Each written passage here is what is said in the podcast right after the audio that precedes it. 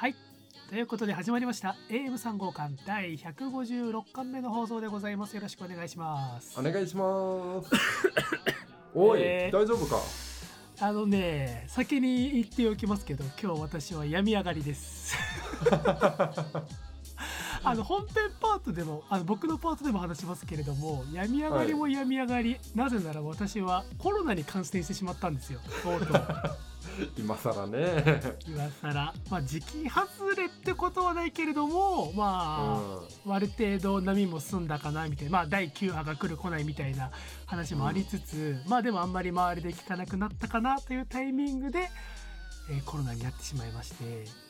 はい。で私はあの長谷川さんにねコロナになっちゃいましたって言ってああその時期ずれたタイミングでかわいそうにみたいなメンションをもらってうんだから僕の中では今週は、まあ、あの撮りたい気持ちはあるけれども、まあ、撮れませんよみたいな気持ちで LINE を送ったらなんか何のこそういう温度全く出さずに「え今週撮れる?」みたいなことをすごい迫ってきたからうわこいつ容赦ねえと思っていやいやいやいやいやいや、あのーちゃんとさ、あのなりました。なんでさ、その俺がシーンを組まなきゃいけないんだよ。なので撮れませんまでさ。よこしなさいよ、それは。すごい。すごい怖いよ。サイコパスや。それをさビビジネスメールとかでも、だから何なの？いやビジネスの関係じゃないじゃない我々は。さうわーちょっとショック今の発言俺の人間性の浅さが。ちゃんと言ってくれなきゃわからないようなやつじゃんそんな。うわ怖いわ。いやいや、言葉にしないとわからないわけですよ。あやだやだ。好きと一緒ですか？ら、こういうのってね。さあそんな感じでめちゃめちゃ空気の悪い中始まりました。3号館ですけれども。この番組は私このこの番組は私エンジニアの大河とプランナーの汗がパーソナリティを務める、えーキラキラバイブス全開の極貧アルチューインターネットラジオ番組ですと。いや、えーお酒を飲みながらダラダラベタベタとその週身に起こった事件だったりテレビやネットで見て気になっているニュースなんかを紹介しちゃうという番組になっておりますと。おっす。ということで私は病み上がり酒ですね。あら、飲めんの？あのー飲みます。てか飲みたい。もうなんかねあ最近マジでポよかった。カリしか飲んでないのよ。ここ1週間。あー。本当にねそういうね。ポカリ以外のものを飲むの1週間ぶりということで。だから逆にもしかしたらめっちゃ酔っ払っちゃう可能性はあるんですけれども、うんうん まあまあそれはそれはそれでいいんじゃないかなっていう感じで早速じゃあ開けていきます。オープン、はい、開けます。おうん。ー、面白い香り。はいでは今週も皆さんお疲れ様でした乾杯乾杯。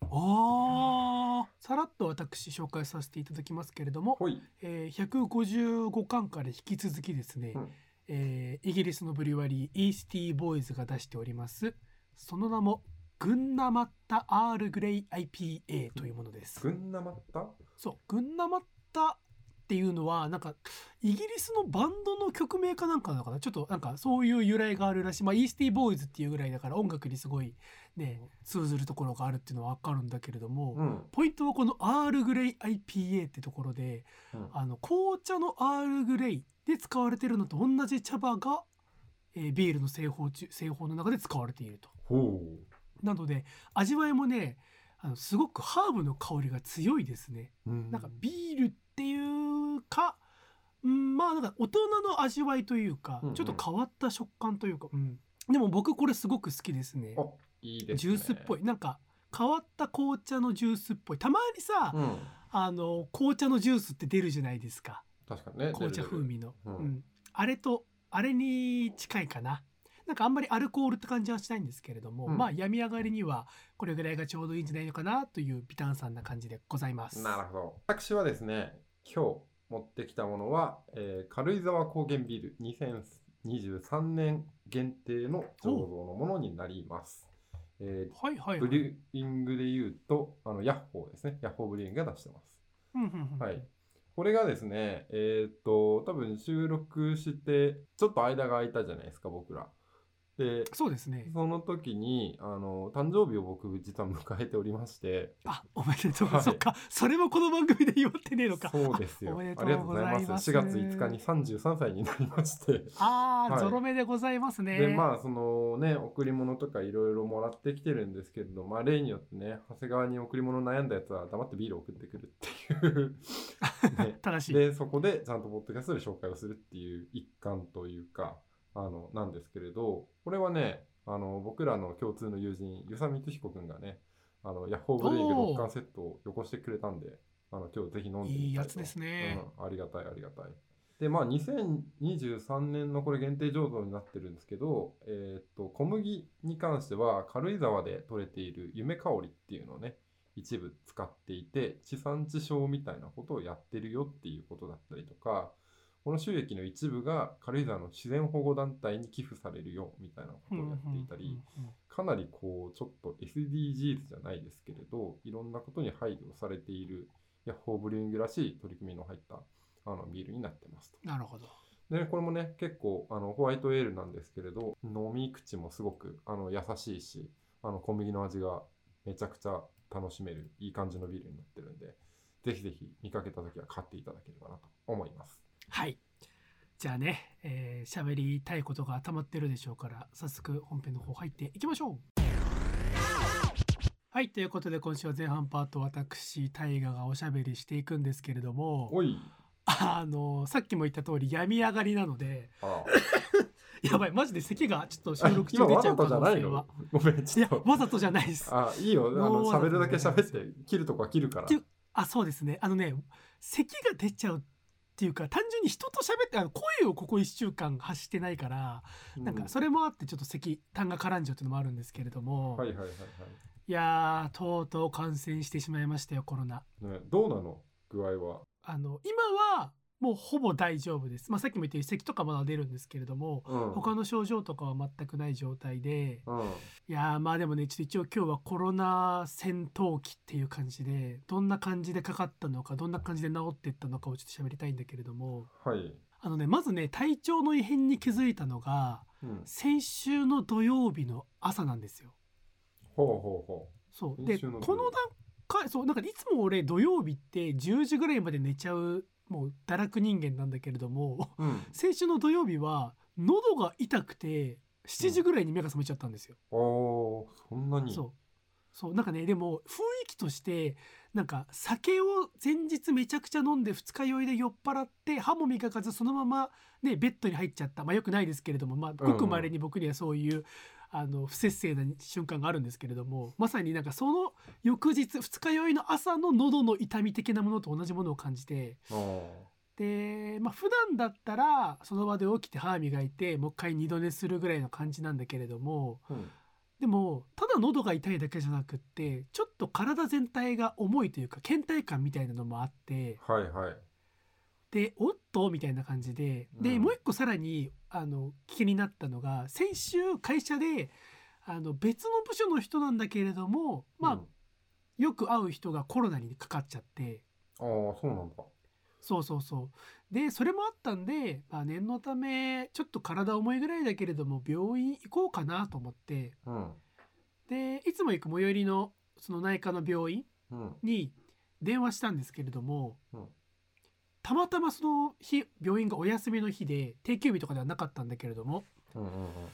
で最寄りじゃないんだけれどもまあ歩いて10分ぐ家から歩いて10分ぐらいのところにある割と新しめの、まあ、内科の病院に電話し予約してちょっと体調悪いんでもしかしたらコロからもしかしたらコロナかもしれないんでっていうことも伝えた上でうん。あじゃあ何時に来てくださいって言ってあじゃあはい行きますって言って家着替えて家出たんだけれども。うんあの病院行くまでのその10分間でめちゃくちゃ体調が悪くなってきて。うん。おー。もうそこから、今、うん。さっき話した症状が重くなってるって感じなの？そこからさらに発熱したりとか、なんか他の症状に乗っかってきてる感じ？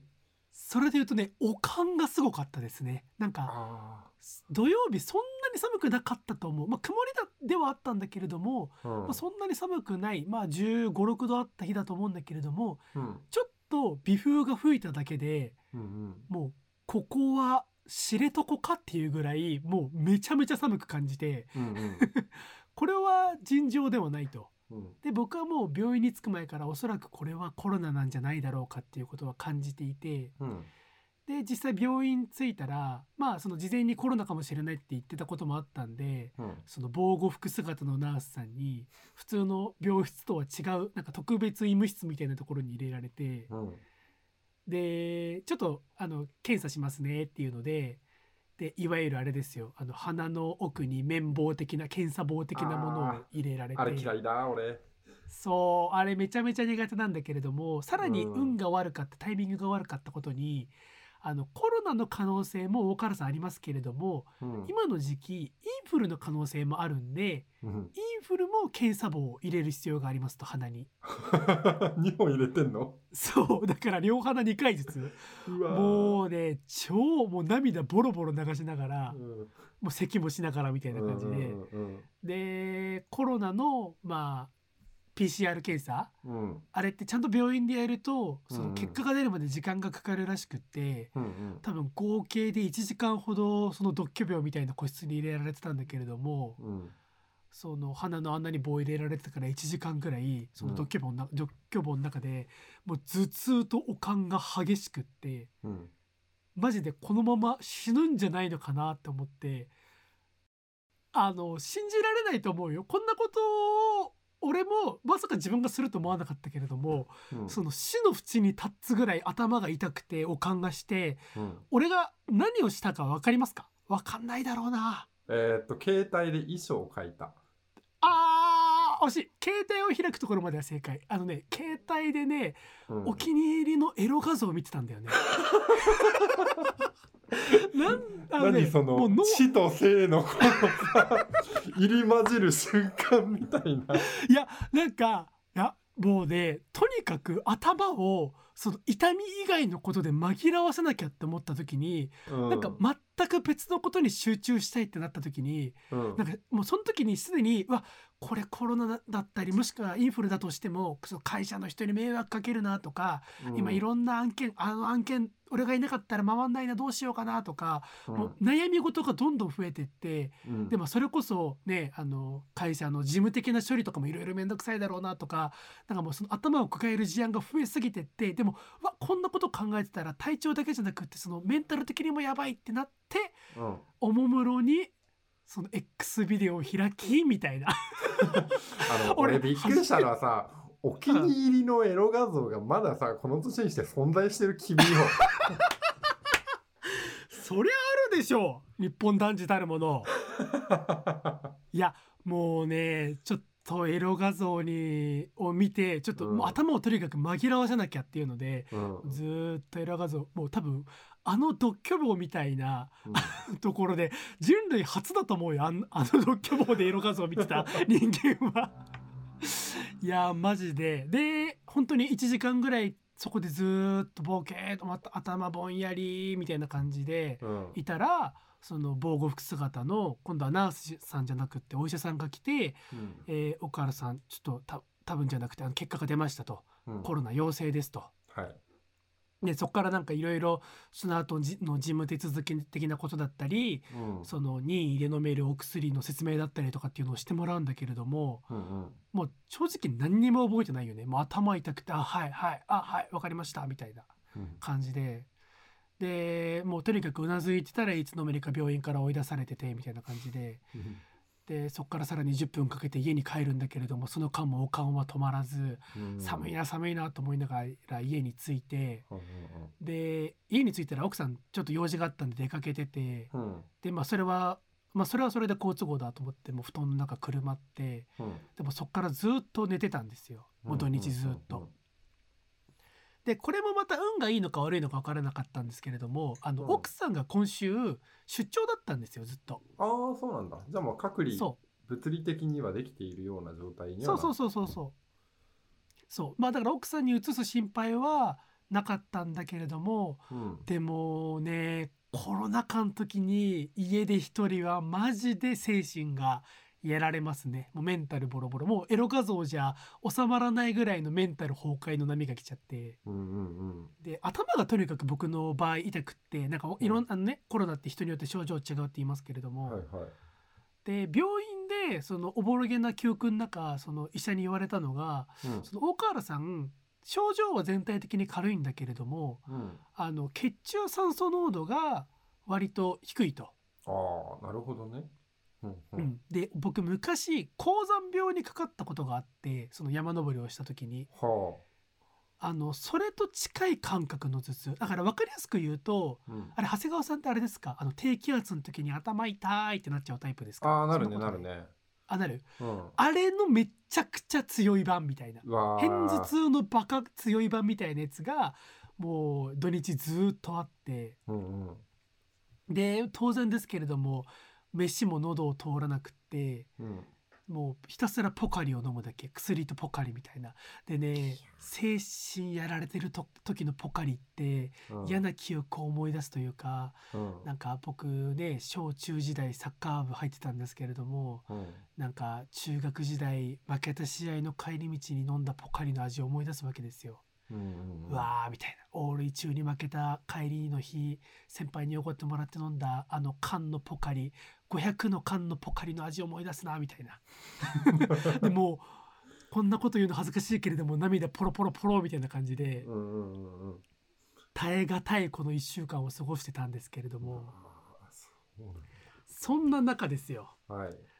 あのーまあとにかく頭痛いながらでももう日夜問わず寝れる時は寝ようっていう風にしてた結果うん。夜中だけど眠れないみたいなのが、うん。まあ、その土曜日の夜中とかにあってうん。あどうしよう頭痛いし寝るに寝れないしやることもないしとかうん。もうどうしようもないし体動かんしって立った時に久しぶりにここ最近ご無沙汰だったネットフリックスを開いたんですよ、アプリを開いたんですよ。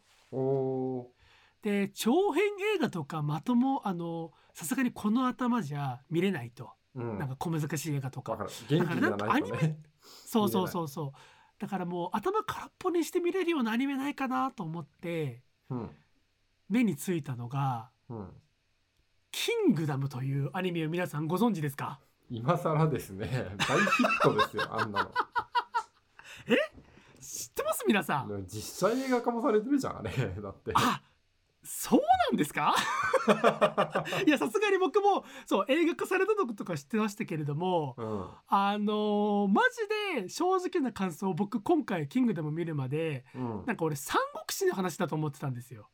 ああ違いますね。そう。そう全然違うんですね。あの、うん。三国志からさらに前の時代の話なんですけれどもで三国志って俺を中学時代に友達に勧められて、うん。ちょっとなんかそれっぽい本をかじった結果うん。あーなんかまあ好きなオタクは好きなんだろうなみたいな結論になっちゃってみんなあの読まなかったっていう人間だったんでうん。ちょっと「キングダム」も勝手にそれと同じ部類に入れて読んでなかったんですけれども、うんうんうん。実は偶然に偶然にも先週会社の人に「いや岡田君キングダムはやっぱ見るべきだよ」と。うん。でその先輩はその「キングダム」アニメがすごく CG の出来が悪いっていうので当時評判になってうん。ちょっとクオリティが低いっていうのでで読むあのやる見るんだったら漫画の方がいいってみんな言ってたのは俺も知ってたんだけれどもうん。それでもまあアニメ見た方がいいと。やっぱ躍動感ってものが違うしうんうん。その声優がそのめちゃくちゃいいからぜひその CG のクオリティとかはある程度目をつぶってアニメ版を見るべきだと。でどうしても CG に耐えられなくなったら実写版を見てやっぱ吉沢亮かっこいいなって思ってもう一回アニメに戻るっていうのをやればなんとかなるからって言われて それもどうなんだと思いつつそちょうどその先週そのねおすすめを強い猛プッシュを食らってたのもありうん。あーこれじゃあちょっと体調悪いしまあキングダム長いからこの体調悪い夜にちょうどいいだろうっていうのでうん。見始めたんですよ。うんうん。結果1期38話一気見一睡もできなかったねよかったじゃん。だいぶ気紛れたん。じゃないそれはこれはねエロ画像エロ動画の比じゃないほど俺の気を紛らわせてくれました原康平先生本当にありがとう素晴らしいキングダムあのーキングダムすごいんだね。あの15年以上あのさっき長谷川さんが昔だよとか言ってたけど俺の中でキングダムってうん。勝手に、まあ、それこそ映画化の時ぐらいに俺の中であー、うんうんなんかそういう漫画があるんだって強く認知したのもあってうん。割とここね、まあ、10年とは言わないけれどもそれぐらいの感覚のやつなのかなと思ったらうん。もう18年ぐらい連載しているらしくあそんなやってるん17だ今。そうそうそう。で漫画ももう68巻出てて、うん。最新がね今コンビニとかで平積みされてるよね、そうそうそうそうそう。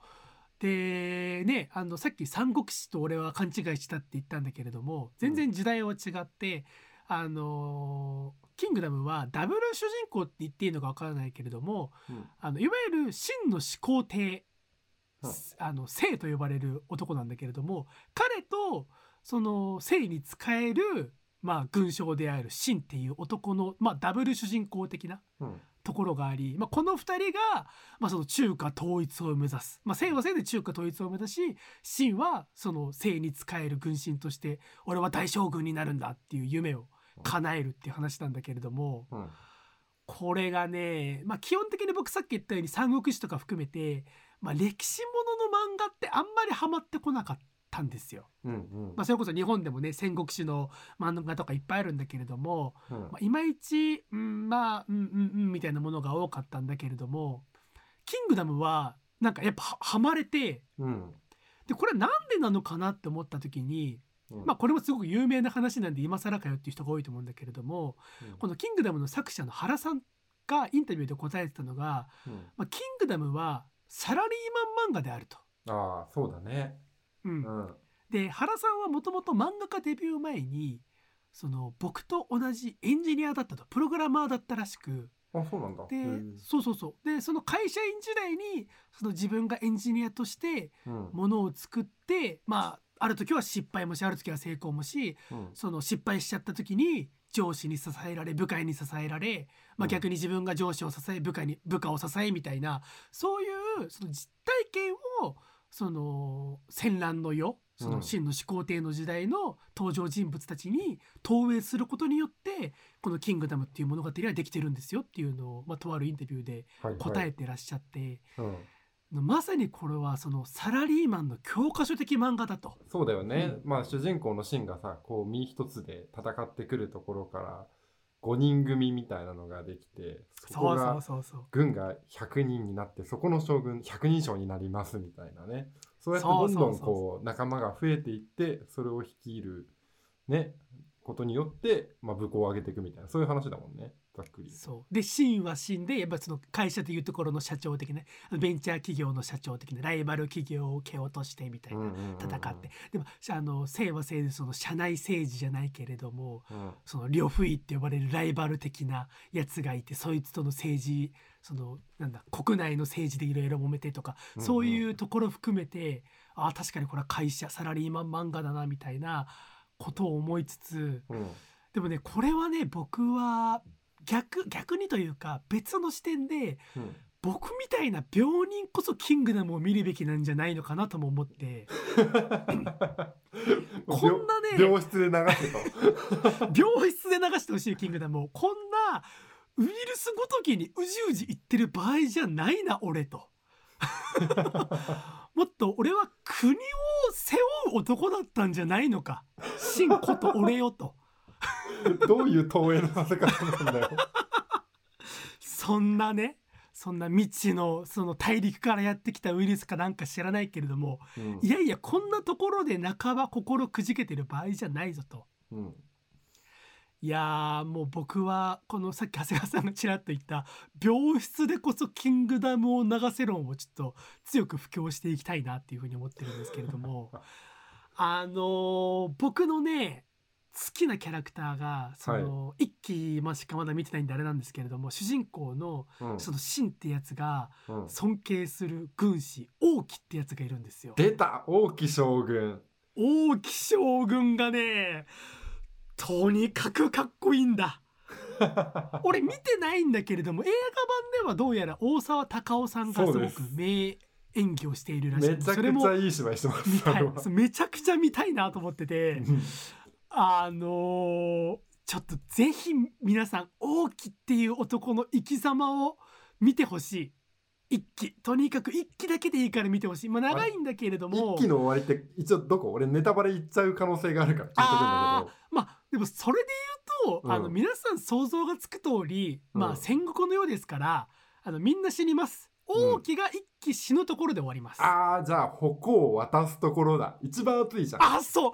そうあそこまでネタバレしちゃったらもう何でもないんだけれどもそう最後ね。真に王毅があの武器を渡すんですよ、うん、もうね俺はコロナのいあの喉の痛みとは比べ物にならない量の涙を流したね。ベッドで。ボロボロボロボロボロボロって感じで涙を流し、うん本当にね、キングダムありがとうという感じででして、ね、でね、キングダムをちょっと人に勧めるにあたって、うん、ちょっと誤解があるなと思っていて僕は世間に、はいはい、僕みたいに、まあ、漫画好きだけどキングダムはっていう人結構いると思っていて、うん、でその中の理由の一つになんかめっちゃみんな死ぬよみたいなことを言い過ぎてる気がするんですよ。なんか、キングダムって俺すっごい、いや、当たり前なんだよ。その戦国の世、戦乱の世を描く漫画なんだから、確かにみんな死ぬんだけれども、なんかみんな死ぬよって言われるとその今の時代的にそのディスゲームじゃないけれども、うん、その主要なキャラクターをいい見せ場でとりあえず殺しときゃその観客読んでる読者ワーキャー言うだろ理論の漫画って今世間的にめちゃくちゃ多い気がしていて具体名はあんまりあげませんけれども、で僕はもうそういう漫画を縮小気味というか、まあ、そういう漫画が好きだなと思ってた時代もあったんだけれども、うん、なんかあのキングダムは確かにみんな死にます。あのさっきも言ったように王毅が一気で死ぬところで終わるんで、うん、そういう漫画ではないとは言えないんだけれどもでもなんだろうな死ぬことをただのエンタメにしてるわけではない。死ぬべきして死ぬタイミングでみんな死んでいく感じ。闇雲にみんなが死んでいくわけではないっていうところ含めてキングダムは本当に素晴らしいなって僕は思うし、うん、あともっとポップな理由で俺が勧めたいのがあの僕これキャプテン翼方式って呼んでるんですけれども、うん、あだからキャプテン翼に限らない。あのスポーツ漫画方式スポーツ漫画によくある、うん、その物語の展開としてその主人公が、まあ、何のスポーツでもいい。キャプテン翼だとよくあった、まあ、サッカーなんで、うん、翼とかがその強豪校と戦って熱戦を繰り広げてて、でその試合の大勝負みたいなところで、フィールドからカメラが外れて、うん、そのスタジオの観客席にウィーンって行って、うん、で顔があんまり見えないようなアングルで、うん、あのおそらくこの試合の後翼が戦うであろうチームのキャプテン的なやつが「うん大したことないねあのチーム」みたいなことを言う展開あるじゃん。俺はねあの展開が3度の飯いや1週間の飯より好きなのよ。ああんなに読者がドキドキする体験ないじゃん。だってもうさ今、ね、漫画の読者は「うん、え翼勝てるのこの試合」みたいな。うん、え相手めちゃめちゃもうすごい技してもう人間技じゃないよ相手の技みたいな、うん、ボールの上乗っかってるよみたいな。展開の中カメラのアングルがその観客席にウィーンっていって「うん、ふーん」みたいな。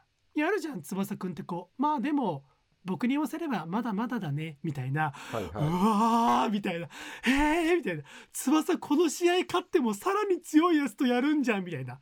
で同時におそらくこの展開的に翼この試合は多分勝つじゃんみたいな安心感もあるみたいな、もうね言っちゃうと「キングダム」はずっとそれをやってます。キングダムはシンがひたすら自分より強いやつと戦い戦いのさなか、なんか別のシーンに行ってふーんみたいな。シン軍結構頑張ってるねみたいな。じゃあそろそろ僕らもシン攻めちゃおうかみたいな。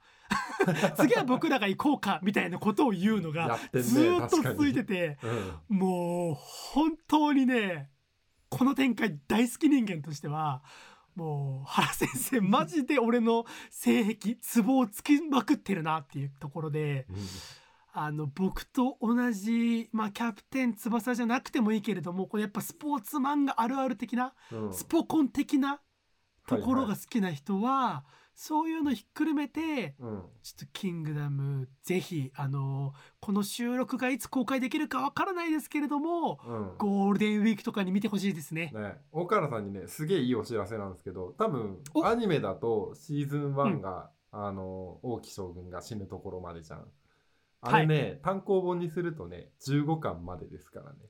マジ？そうですよ。おいおいおい待って俺15巻までくらい68巻が最新巻の漫画に対して15巻くらいまでしか読んでないやつがこんなにもう20分くらい語ってんの？そうですよ。いやー楽しみですね。ちょっとね。俺はちょっと「キングダム」本当に出会えてよかった漫画ですね、まあ、漫画というかアニメだけれども。早く続き読んでほしいな。歓喜とかねかっこいいキャラが出てくんのよどんどんもうね。マジで読みたいもんね。王本とか知らないでしょ。きあの、ね、全然知らない。シンと横並びになってくるライバルが2人出てくるんだけどそこの展開とかも俺大好き。ね。ライバルの手。確かにあすごいね。俺大きく出てくるところまでまだ真にライバル的な存在いないもんね。いないんだよ真がひたすら一人で強くなっていく展開だもうんんね、うん。うわーこんなにいい漫画もっと早く見とくべきだった。いやよかった。俺コロナで病弱あの病床に伏す前に死ぬ前にこれが読めて本当によかったなっていう感じですね。いやね、キングダムでよかったよ。俺今日これからお気に入りのエロ画像について淡々と話されたらどういう反応しようかとかね。ーそれも全然語れるんでじゃあそれはまた別の機会はいということで今週の大河パートでした、はい。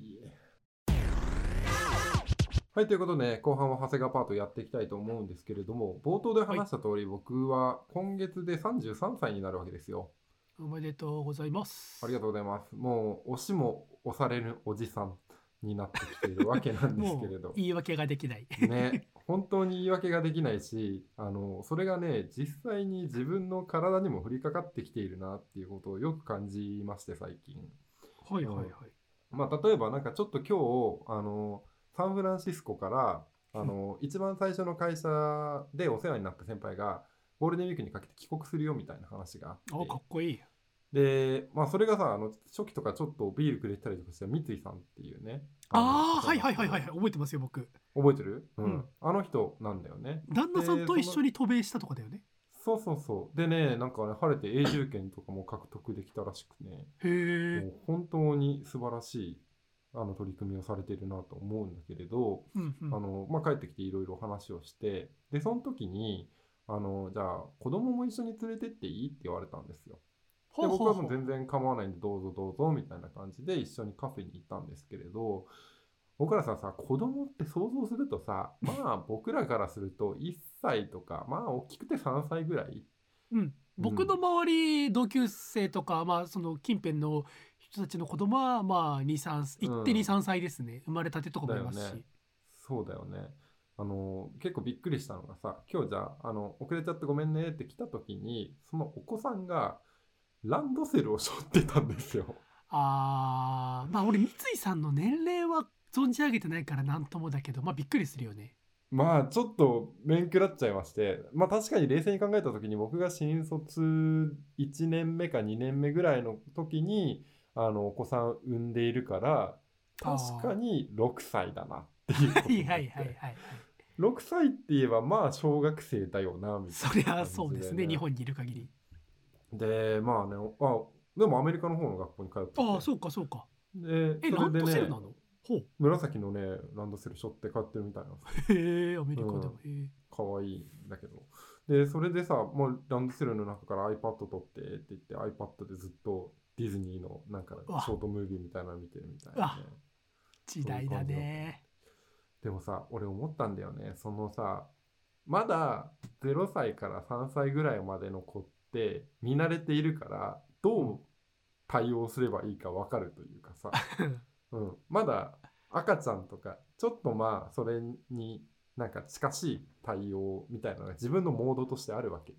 はいはいはい。で大人であれば大人に対してちゃんとこうやって話ができるみたいなのあるんだけれどちょうど小学校低学年でどう接すればいいか分かんないってことに気づいちゃって。うわ難しいね。うすっわごい難しくてずっと人見知りをされていたしそれこそその三井さんは僕に対してほらあんちゃんあのちっちゃい頃によく抱いてもらってたおじさんだよみたいなそんな感じなんだけどさ うん。知ったこっちゃないじゃん。確かに6歳の自分からしたら「は？このおっさんが?」みたいな誰みたいな。そう。でそれでさカフェで1時間とか2時間とか話したらそりゃちっちゃい子だって退屈するよなと思ったし俺もなんかそういう頃になんか親がずっと話してるのなんか長いなと思って聞いていたからさああ。ーまさに今それをやってるんだみたいな感じでちょっとショックになったりとかしててはいはいはい。わかる。はいはいはい。すげえ難しかったんだけれどあのーちょっとさその中でどうにかそのお子さんとね接点を作れないかなっていうことを考えた時にまあちょっとディズニーとかを見ているから普段じゃあどういうものが好きなんですかと日本のコンテンツとアメリカのコンテンツでいうとどっちをまあどのように見てるんですかみたいな話を聞いた時にキングダム見てるって聞いた？キングダムはちょっと早いかな。あ早いかまあ6歳はまだ大きの素晴らしさはわからないだろうな、うん。わかんないだろうな。ごめんなさいね、うん。続けて。でそこであのプリキュアを見てるよと。プリキュアってアメリカでも人気でみたいなマジで？そうなの？アメリカでもプリキュア流行ってんの、そう。だからこうこっちのねこっちに帰ってきた時に友達からプリキュアのパジャマ買ってきてよとかってお願いされたりとかするらしい。えー、すげえ日朝ってやっぱ世界なんだな。すげえぞ、うん、世界の日朝。世界のジャパニーズアニメーションだぞと思って。あでねすごいなと思って。僕もプリキュア好きで大体わかるからちょっと話したりできるようになったんだけれど。うん。でもさ恥ずかしいことにさあのあまり広告の業界で良しとされないんだけどさあのこういう仕事をしているよっていう時にさあの会社の代表事例を挙げてて「まあ俺やってないんだけどね」がカッコでつくっていう。ああーはいはいはい。のあれ俺詐欺っていうね。俺すごい嫌いなあれ俺詐欺。はいはいはいはい、うん、うまいことあれをねちっちゃい子に向けてやっちゃってね「いやあ会社ねプリキュアのプロモーションとかをやってる会社なんだよ」って言ったら途端に尊敬の目がこう。あー心が痛いね。あーごめんよみたいな。でも嘘は言ってないみたい嘘は言ってないな。嘘は言ってないそうその会社で働いてるんだっていうことだけね言えてしまうみたいなところでなんかね非常にそれをやった時に幼き頃のこう自分がいかに大人をこうさなんだろうな純粋に信じていたかとかさ純粋にこうなかなかこう退屈なものを表に出していたかっていうところがさよくわかるようになっちゃって胸が痛んだっていうのがあったりとかしてさまあ、そういうところがあったりあとはねちょっと前になるんだけど久しぶりに飲み会があって。うん。でその時にあのまあ普通のペースで飲んでいたんだけれどハイボールがちょっと濃かったらしいんですよ。あの今思うとね。うん。でそれでまあ僕中央林間に住んでるから早めに帰りますねって言ってふって言ってタクシー乗って、まあ、最寄りの駅まであのなんだタクシー移動してたんですけれどはいはい。その時になんか車の揺れが激しいな大きいなって気づいて。怖い怖い怖い。から急にクラッときてあ。はのめちゃくちゃ具合を悪くしまして。あ。はもうあの岡原君じゃないけれどめちゃくちゃ発汗するしおかんが止まらんし なんか上からも出るし下からも出るしこれはどないすればいいんだろうみたいな、まあもちろんあのトイレにこもギリギリこもってできたんですけどああすごいことになっちゃってでそれでかろうじて終電でちゃんと中央林間まで帰れたんだけれど、あ、うん、駅からうちって大体5分も足らないぐらいの距離5感分かかんないぐらいでしょあの距離は、ね。うん。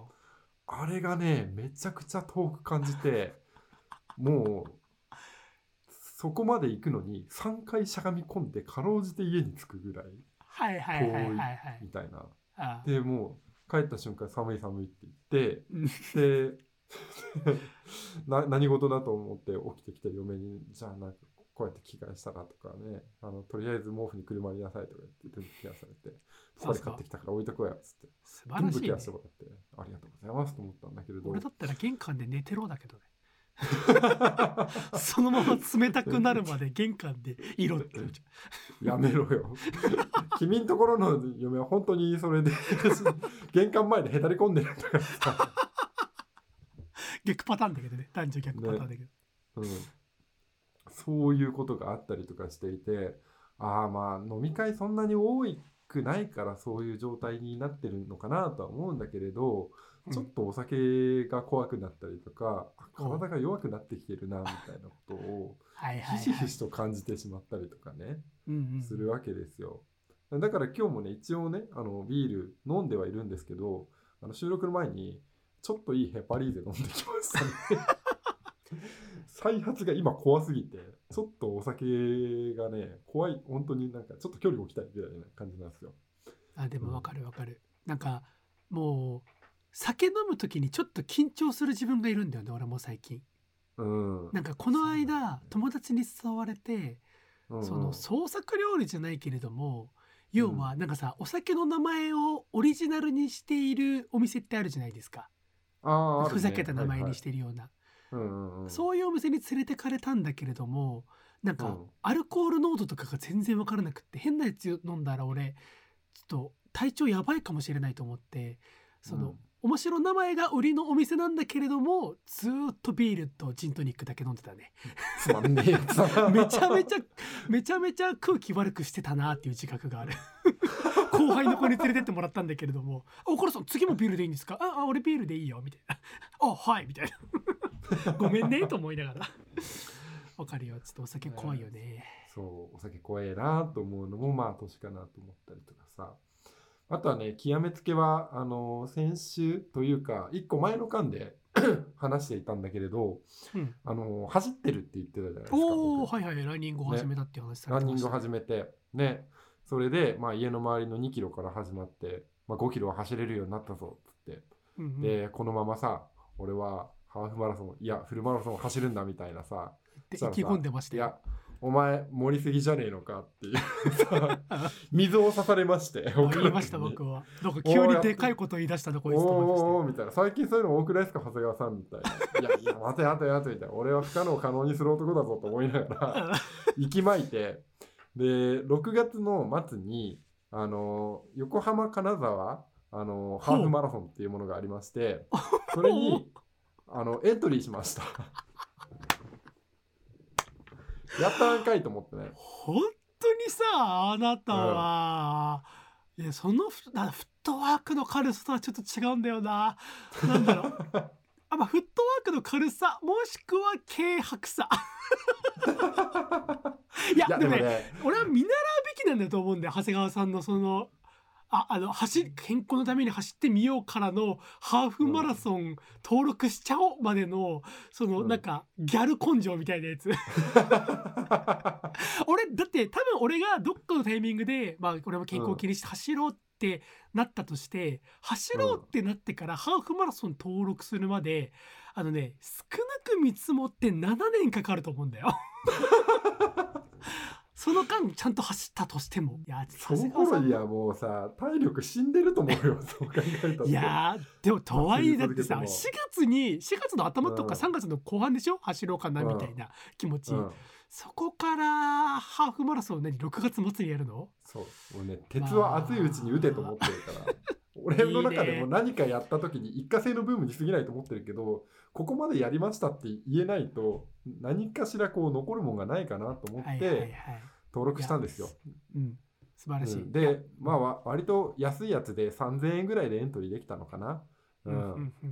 だから意外とね挑戦するのも面白いかなと思ってあのね今週走ってたんですけれど、ね、で俺なんかだんだんだんだん距離が遠くなってくると目標がないと走れないなと思ったんですその走ってるゴールの先に何かがあるっていう状態。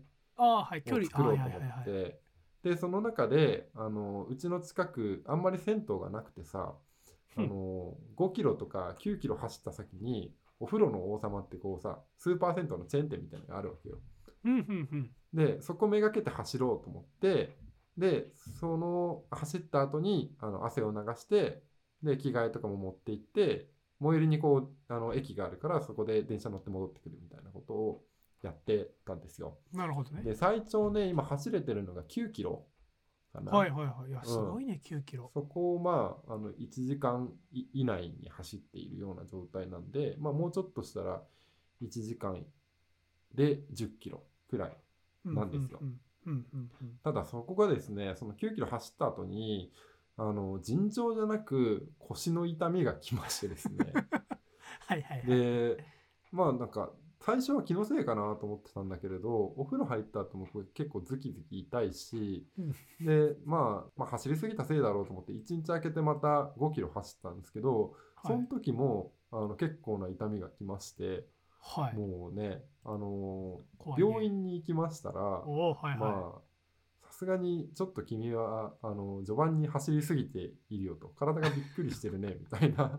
あギャル根性に体がついていってないんだよそう33の男の。全然ついてってないんだようん。でまああのヘルニアやってたりとかはないんだけれど腰の筋肉が今かなり悲鳴を上げているからあの走り方のフォームを考えなさいと。ちゃんとあの伝部の筋肉とかをあの使ってこう足を回すようにねフォームを考えないとあの腰にそのままあのストレスが来ちゃうからすぐにまた再発するよって言われて今あの1週間ぐらいかな走るの休んで理学養蜂師のリハビリにかかってます。リハビリって具体的にとあのなんか低温低温マッサージじゃないわ低周波磁気マッサージみたいなやつやったりするの？あ全然そんなんじゃない。あのね、何おじいちゃんおばあちゃんに混ざってストレッチして、ああ、ここの筋肉硬いですねーって言われてます。あーいいね。なんそかう。人生がいいね。豊かだね。33でさ先にそれやっちゃうんだ素晴らしい。羨ましいな。ちゃんとやらないとさ、癖になっちゃうからさ、まあ確かにそうだね。そう、それが怖腰くて、もね。う、おじいちゃんおばあちゃんに紛れてリハビリをしてね。で、俺そこで判明したのが、絶望的に股関節のあの柔軟性が低いのと体幹が悪すぎるって言われて。はいはいはい。そのために、ちゃんとストレッチしなさいよって言われて毎回毎回その病院に行ってストレッチ23個教わってこれを毎日やるんです。って言われて返されるっていう。まあ大事ですかそうなんですよ。ってなってくると俺の中では6月の末にその横浜金沢ハーフマラソンを走りきるんじゃいと。そのためには俺はこの週に10キロ走ってこの週には15キロクリアしていかなきゃいけないみたいなのを緻密に予定が立ってたのが見事に崩れましてもう崩れちゃったよねもうねあのエントリーしたにもかかわらず6月はちょっと体の大事をとって中止です。うん出ません。俺は悔しいよ。だってここまで収録がだいぶ間空いてたから、いや、やったらんかいっていう決意表明をした上で、あの、この過程がね、ああるっていうのは別にそうなんだけれど、それ言わずにして一連で志したけど、ちょっと挫折しましたっていうトークになっちゃっている。その感じがね。ね33の壁ですよあだからもう非常に自分の体をこう過信しすぎているのでまあタイミングとしては、まあ、夏はね結構日差しとかが厳しいからうん。秋口ですね、ハーフマラソンに関しては あの取り組んでいきたいなっていう感じですね。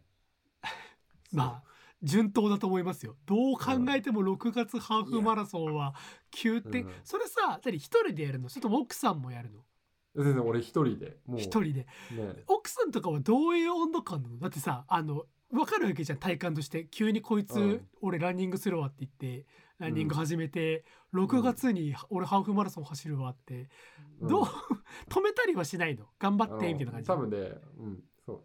幼稚園児だと思われてると思う。あーすごいね。できたんだみたいな。いいあー奥さんを捕まえたねみたいな。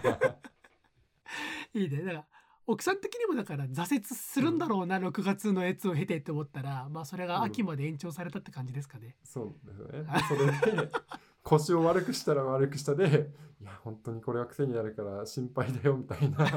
あんたは病院行ってきなさいよってお母さんみたいなあー素晴らしい素振り見せることもあるし。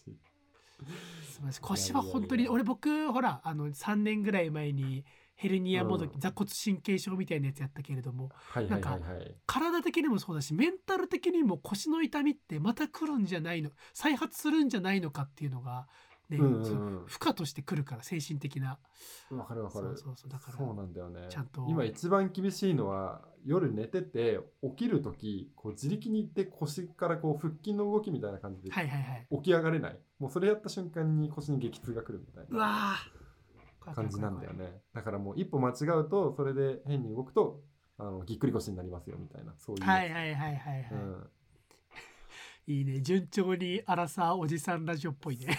そうなんですよ。いやー困ってますよ。もうね気力が体ん？気力に体力が追いつかないっていうね。いやまあ皆さんねあの何か始める時何か熱中するっていう時にねあのまずは自分の体と相談をするっていうね。酒こここまで飲んで大丈夫かとかね。運動ここまでして大丈夫かっていうのをね。様子見しながら体と相談しながらですね。問いかけてあげる、うん、のが大事ですね。ということで以上長谷川パートでございました。ははいエンディングパートです。今週もいろいろ喋りましたがはい。おそらく長谷川さんは喋り足りてないだろうと しばらく収録が空いてしまったがゆえにいろいろあれでしょ？見たものがあるでしょ？そうだね。エンタメが、俺はキングダム以外何も見てないから。マジ言ってんの？どういうことそれっていう。あとあのあれだね。あのアメリカのあのコーチェラっていうすごいでかいライブの生中継を YouTube でずっと見てたね。はいはいはいはいはいはい。それをひたすら見てあ今こんなバンドがいるんだこのアーティストいるんだとかっていうのを見てうん。僕のここ最近の日常は以上となります。マジで？映画とかも見てないね、えー。正直ドラマも。見てない？えー。俺見てほしいの1個あってさあの多分はい。岡田君には送ったんだけれど、あの A24 がやってる「ザ・ホエール」ってやつ。ああはいはいはいはい、それこそアカデミー賞の何賞とか忘れたけど。あれはね、えー、と主演のブレンドン・ブレイザーっていう人が、えー、と主演男優賞を取ってるんですよね。ああはいはいはい。でその人が237キロの大男を演じるために特殊メイクでめちゃくちゃ太らされる。はあ特殊メイクなんだ。なんか俺あのなんだそのジャケットじゃないけれどもポスター的なやつは見たけれども、確かに太った男性がドーンって出てるやつで、そうそうそう。もうね石膏とか作ってファットジャケットみたいなの作って へやってるんだけれどめちゃくちゃいい演技をしてますよ。そりゃ主演男優賞ですわこりゃっていうね。感動ですか？感動もの？ああそうだよね。あの俺はラストシーンでめちゃくちゃ泣いちゃったけれど、あの人から見るとこれは自業自得だよって言われるようなところもある、うん、はあ、はあはあはあはあ、けれどすごく面白くてあの監督が、えーっとダーレン・アロノフスキーっていう監督ね、はいはいはいはい、うん、でこの人も結構なんか挫折した男とか家族とあの離れ離れになっちゃったところをつなぎ直すストーリーみたいなことをやってたりするのがすごい上手な人で「ザ・ホエール」を見る前に見といて面白いと思うのはこの監督の「レスラー」っていう映画。は。うん、それはもう落ちぶれてしまったあのプロレスラーの主人公が、えーっともう一回舞台に立とうっていうところであの奮闘する話なんですけどこれもね、はい。意外と面白くておすすめですねただなんかザ・ホエールが良かったのはプロレスラーってすごい分かりやすいわけよ。体の具合が痛いとか、なんかもう二度とプロレスラーできないって言ってるけれどあの普通の生活に馴染めなくていや俺にはもうプロレスしかねえんだと。なんかこう離別しちゃった娘とかとなんか縁をつなぎ直してあのしっかりあの仲良くやっていこうっていうのを試みたけれどやっぱり俺はダメ人間にプロレスしか残ってねえよっていうもうね振り切った感じなんだけれどザ・ホエールはなんだろうなそこに対してもうちょっと日常的というか曖昧なところが多いんだけれどその分だけ感情の揺れ動きみたいなのがちゃんと演じられている感じがあってめちゃくちゃおすすめですね。ほうこれはねこれは何？奥さんとかと見ても大丈夫系。一人で見た方があこれはね男と見た方がいい系あのね奥さんと見ても大丈夫系。ああ、はいうん。じゃあゴールデンウィークとか見に行こそううだね。かな。あとは今、まあ、もう話題になってるけどエアとかね。ああナイキのやつね。そうそうそうそうそう、まあ、あれはね良かったところとしてはとあるシーンでマイケル・ジョーダンの回想が入るんだけれどその時にマイケル・ジョーダンってやっぱりこう栄光というかこんな活躍してみたいなところだけじゃなくて結構いろんなところで挫折もするんだよね。はいはい。そこがもうちゃんと回想として描かれているのが素晴らしく個人的にはあの良かったなと思うところ。いろいろやってんだよねあの人って。野球やったりとかゴルフに転身しようそうめちゃめちとしたりとか。ね、ゃ波乱万丈な人生ですよ、うんうん。うんなのでそこら辺がしっかりとねあるのがですねそのところかな。まあ、あとはパリタクシーとかもね、あのロードムービーが好きな人にはおすすめですね。今。ほうパリタクシー覚えておきます、はい。ってな具合でございます。まあ、いろいろ見てますよ。うん。なんかそれで言うとあれだね A24 がネットフリックスでやってるビーフっていうドラマをちょっと見ましたよ1話ぐらいかなえー、俺それ見てないや。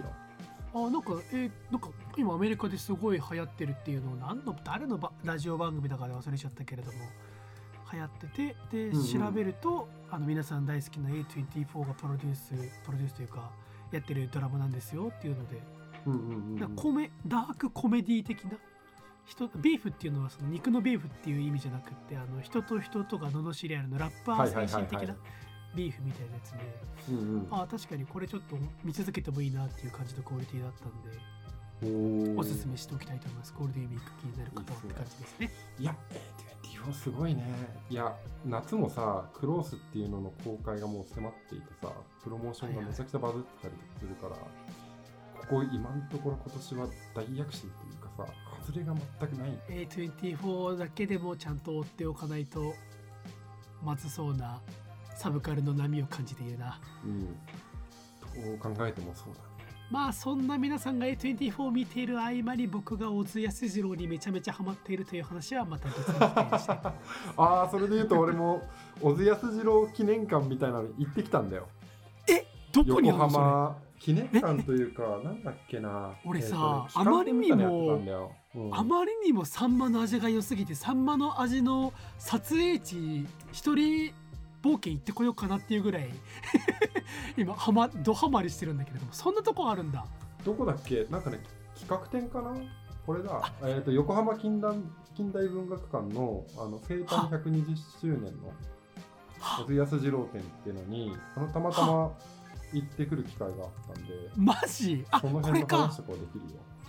唐沢近代文学館これまだやってんのか？まあ。これね、全然まだゴールデンウィーク中とかあ5月やってるから28うん。これちょっと行ってこようかな。まだ3作品ぐらいしか見れてないんだけれども3作品しか見てないのに東京物語とサンマの味を2周してるっていう。ああ、その辺の話は確かに聞きたいね。あしたいですね。うんはいじゃあ番組締めていきたいと思います。この番組ではメールを募集しています。公式サイトから番組に対して、えー番組フォームにあー投稿いただけますしそれがめんどくさいよという方はツイッターで「ハッシュタグ35か 350CA」をつけてつぶやいていただければ番組パーソナリティ2人必ずチェックしておりますのでぜひぜひごつぶやきご投稿よろしくお願いいたします。と。ハッシュ33歳はおじさんでつぶやいてくださまあギャル根性でどこまで抗えるかっていうのが見ものです。ね 応援してます。気持ちだけでも若くありたい。はい。じゃあ今週はこんな感じで以上 AM3 号館第156巻の放送でございました。ご視聴いただきありがとうございました。さようなら。猫。